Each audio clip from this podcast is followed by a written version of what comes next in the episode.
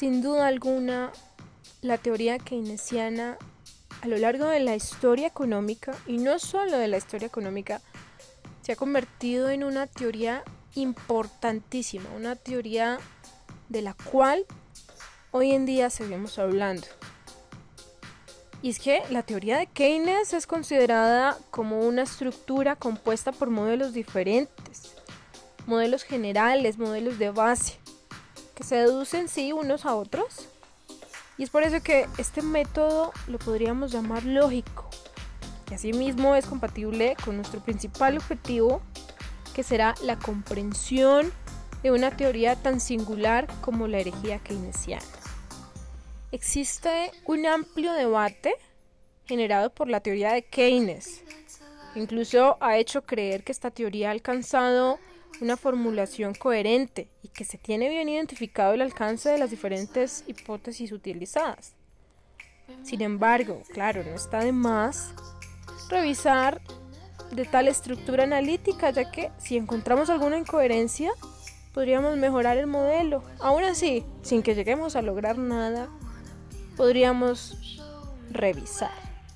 Es más, incluso el mismo Keynes aporta una justificación que dice, abro comillas, la economía es una ciencia que piensa en términos de modelo y es el arte de escoger los modelos relevantes en el mundo contemporáneo.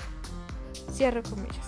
Segunda parte de esta definición claramente se refiere a la teoría dominante, cuya crítica es el punto de partida obligado de todo enfoque que pretenda ser heterodoxo. Para Keynes, la debilidad de la teoría neoclásica no está en su consistencia lógica, eso está claro, sino en la falta de claridad y de generalidad de sus premisas. El resto simplemente se puede deducir al cambiar ciertas hipótesis del modelo neoclásico. Simplemente configuramos un modelo diferente, pero que no permite la crítica del ajuste al equilibrio del pleno empleo. Este último cumple con el papel del modelo de referencia a partir del cual en una tercera etapa se consigue un modelo keynesiano propiamente dicho. La dificultad, la verdadera dificultad de hacer un estudio de la teoría keynesiana desde el punto de vista lógico es que es una de las mayores justificaciones.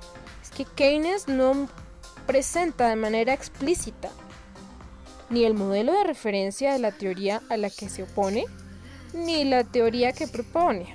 Sin embargo, provee todos los elementos que se necesitan para deducirlos. El, resultado muestra la consistencia del enfoque de Keynes y, y los límites de su herejía teórica. Con este método no, no examinamos los aspectos específicos de la teoría de Keynes, de sus contribuciones más importantes, sino que nos dedicamos al estudio lógico de la teoría en conjunto para definir un marco de referencia que permita realizar análisis particulares. El punto central es que la idea de que la oferta cree su propia demanda no tiene sentido en el modelo macroeconómico con los mercados interdependientes donde la oferta crea la demanda y la demanda crea la oferta. Esa propiedad no se verifica en un modelo macroeconómico, donde la oferta global pueda determinarse de manera independiente y previa a la demanda global. El equilibrio. El equilibrio general se obtiene por medio de la adaptación de esta última. Claro, la oferta global predeterminada.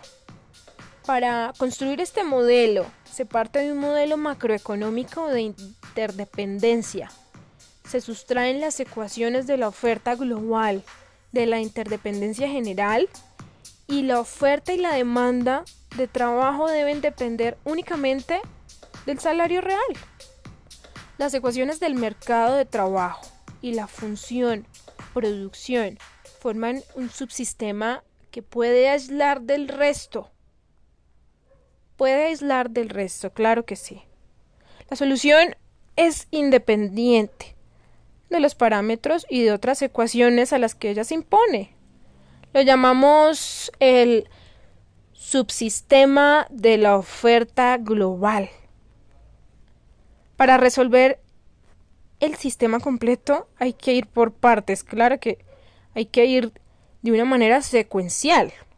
Primero, el subsistema de la oferta determina el salario real, el empleo y la oferta de equilibrio. En segundo lugar, estos valores se introducen en el subsistema compuesto de las ecuaciones de la demanda, de la demanda global, por supuesto, el subsistema de la demanda, cuya única función ¿cuál va a ser? Su función es determinar las otras variables de manera que la demanda global sea igual a la oferta global predeterminada. Llamaremos esto como el recursivo por la oferta, como por llamarlo. El modelo de referencia de la teoría a la cual se opone a Keynes, este modelo es la formalización de la ley en el antídoto keynesiano. Su característica más importante del modelo de la ley es un modelo general de representación de la economía en conjunto, cuyo resultado esencial se consigue por medio de un análisis de equilibrio parcial, limitado al mercado de trabajo. Son los rasgos principales, los rasgos generales de nuestra teoría keynesiana, de nuestra teoría de Keynes, que han sido explicados de una manera muy particular, de una manera lógica y por supuesto de una manera diferente.